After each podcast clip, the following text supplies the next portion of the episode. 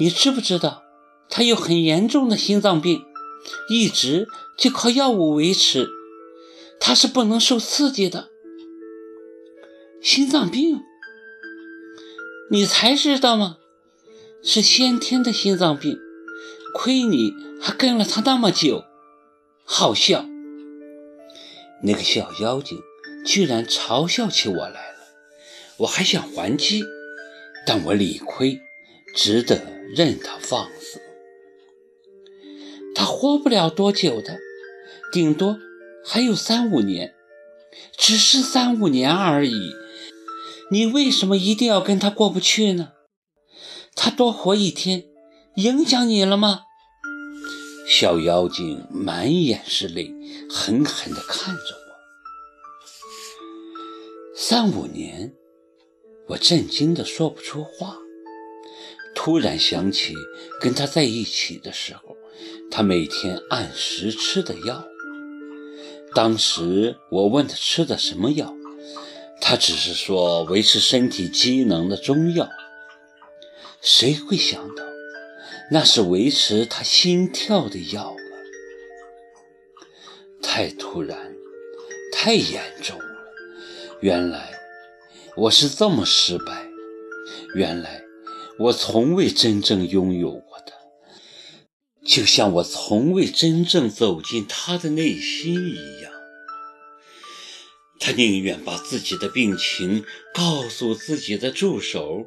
也不愿告诉我，我对他来说算个什么东西？真不明白，他怎么会喜欢你这么个女人？他以前的太太比你不知道要强多少倍，你跟他简直不是一个档次。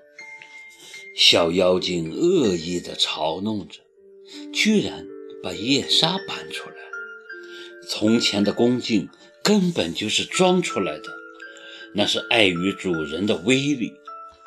现在主人倒下了，温顺的哈巴狗也要跳出来咬人了。你跟他是不可能在一起的。如果你还想让他多活几天的话，最好趁早离开，否则你就是杀人犯。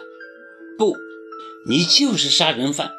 如果耿老师今天救不过来，你就是杀人犯。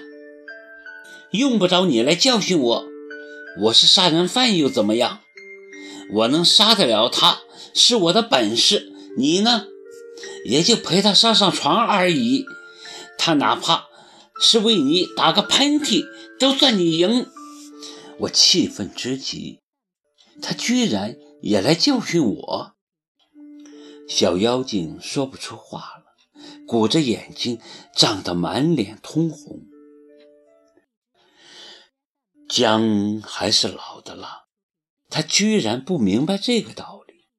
如果不是耿墨池还在抢救，生死未卜，刚才我就会冲上去扇他两巴掌。这次的事儿，归根结底都怪他。若不是他跟耿墨池睡一个被窝，我也不会受刺激去做掉孩子。不做掉孩子，耿墨池也不会进抢救室。但怪他有用吗？还是老天有眼，耿墨池捡回了一条命。但医生说这次。只是侥幸，下次恐怕就没这么好的运气了。下次，我跟他还有下次吗？我们还有明天吗？果然，此后的几天，无论我以何种方式去医院，耿墨池就是拒不见我。我整日徘徊在医院的长廊。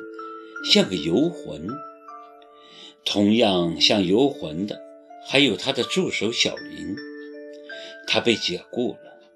小妖精也没落个好下场。我看着他也在病房外徘徊，起先还觉得解气，后来就有点于心不忍。他的年龄应该跟我妹妹差不多，那么年轻就经历这些，实在是一件残忍的事。那天又在病房外碰见他，我终于忍不住说：“回去吧，你的路还长，这么耗下去是耗不出个结果的。”不要你管，小妖精居然不知好歹！你以为我愿意管你？我是看你年龄跟我妹妹差不多。好心给你提个醒，我并不生气，继续说：“你这么做有什么意义呢？他连我都不理了，你是无辜的，是个局外人，从一开始就是，你犯得着掺和进来吗？你以为掺和进来有什么好结果吗？”你没有身处其中，不知道其中的痛苦，远远的躲开吧，能躲多远就躲多远。如果你还想好好活下去，就听我一句话，不该你承受的就不要承受。你太年轻，好日子还在后头呢。小妖精怔怔地看着我。我的话触到了他的痛处，忽然，他大哭起来，头靠在墙上，捂着脸，哭得很伤心。我是真的喜欢他，我喜欢他好久了，我做梦都想跟他在一起。我知道我没有希望，可我就是放不下。后来。我想，既然不能得到他，那就让我留在他身边，照顾他，为他分担工作的压力，远远的看着他也好呀。可是，可是现在，他连这个机会也不给我了。他为什么解雇你？我问。他没说，但我知道。他是在怪我，怪你什么？怪我那天，怪我那天跟他睡在一起。小妖精哭得泪雨滂沱。